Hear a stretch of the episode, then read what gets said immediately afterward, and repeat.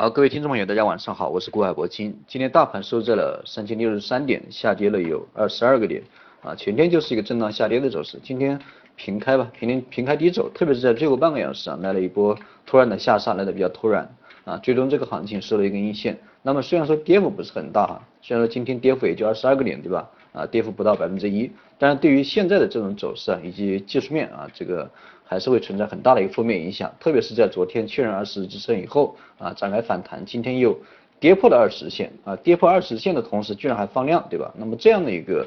啊情况，这样的一个技术面，这样的一个量能的情况，对于这个股指啊，应该会啊造成一个比较大的一个压力。那么从均线来看的话，目前大盘还是一个啊短线的一个弱势的一个状态吧，短线弱势的状态，现在。啊，大盘还是没有这个，啊，没有这个向上突破的一个决心，特别是今天的一个地产股啊，因为，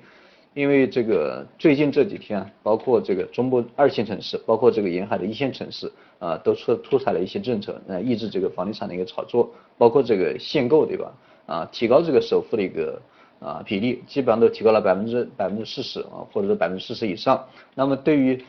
这样的一个消息啊，对这个地产板块的一个。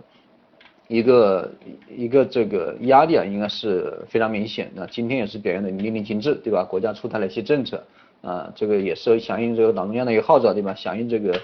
呃，当当时这个习近平主持召开的一个政治局会议啊，这个主要是抑制这个资产价格的泡沫。那么这一段时间也是集中出台了一些很多的一个啊很多的一个政策来抑制这个房地产的一个炒作。那么今天的一个。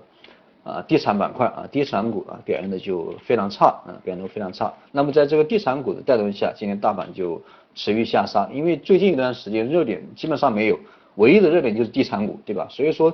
整个大盘基本上都是这个地产股的影响比较大。所以说今天的一个啊，昨天出台的一些政策，昨天晚上出台的一个厦门限购，对吧？包括武汉啊也限购啊，提高这个首付的比例百分之四十。那么昨天晚上出台，今天这个受到了很大的影响。所以说，在这个地产板块的一个啊带动下，这个完全没有热点了啊，完全没有热点，导致这个大盘出现了一波啊出现了一波回调啊，这个是啊现在的一个大盘的一个基本情况。在总之，现在的一个地产板块对这个大盘的影响也不会不会很大啊，不会很大，不会起到一个什么连锁的一个反应啊。这个地产股今天也是带动了金融股的一个下杀。那么这种状态也是表明大盘进一步的突破的话啊，还是需要需要一段时间，还是需要一段时间啊。这是关于这个板块方面，现在的一个地产板块调整还远远没有到位啊，地产板块调整还远远没有到位，这个大家尽量就不要去碰，可能接下来这几天地产板块都会陷入一个调整的一个状况。那么关于金融股，啊，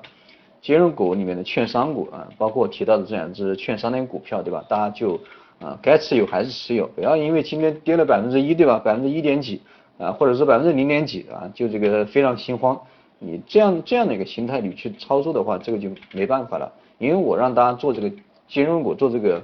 啊券商股啊，不是说短线的有什么机会，我只是说长，对于一个中线的一个投资，对吧？这种风险比较小，然后啊可以达到百分之十到百分之十五这样一个收益啊，你指望这个一夜暴富，指望这个券商。能给你带来多大的收益？这个不大现实，因为牛市已经过了，对吧？那牛市的时候你买券商，肯定要买券商，都是在券商在带领。但是现在的一个震荡的一个市场啊，现在震荡的一个市场，现在这个行情不太明朗的市场，我们首先要选择一些啊低风险啊风险不大的品种啊，然后再能够得到一定的收益，那更好，对吧？首先我们要控制这个风险，这是关于这个券商股票，大家就啊可以这个基于持有。那么现在这个大盘还是就像我刚讲的，短线的一个弱势震荡嘛，短线弱势的一个状态，包括这个呃上方啊，今天这个就不说了，这个很明显今天的走势非常差啊，又跌破了二十日线，但是与此同时啊，下方的一些均线啊，包括五日线、十日线、二十、三十，对吧？这些均线它都会这个联合在一起啊，接下来就就会这个六十日线的一个上移啊，都会起到一个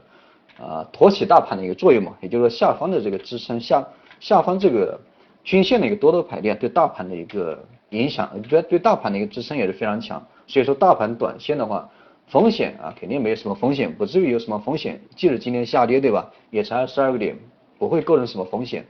啊，只是说会延长这一波震荡的一个周期吧，或者说对短线的一个拉升啊可能会造成很大的一个影响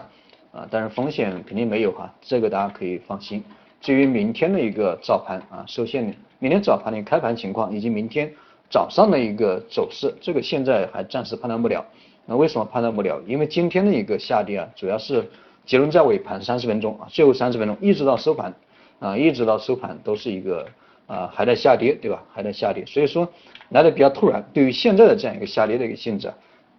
靠今天的一个走势来判断明天的行情，这个就非常难啊。那我们还是需要进一步去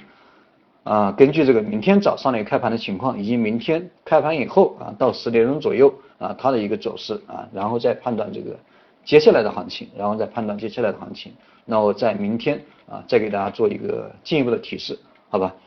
好了，今天这个就先到这里，有什么问题还是继续发这个微信、发私信或者发 QQ。好了，各位朋友再见。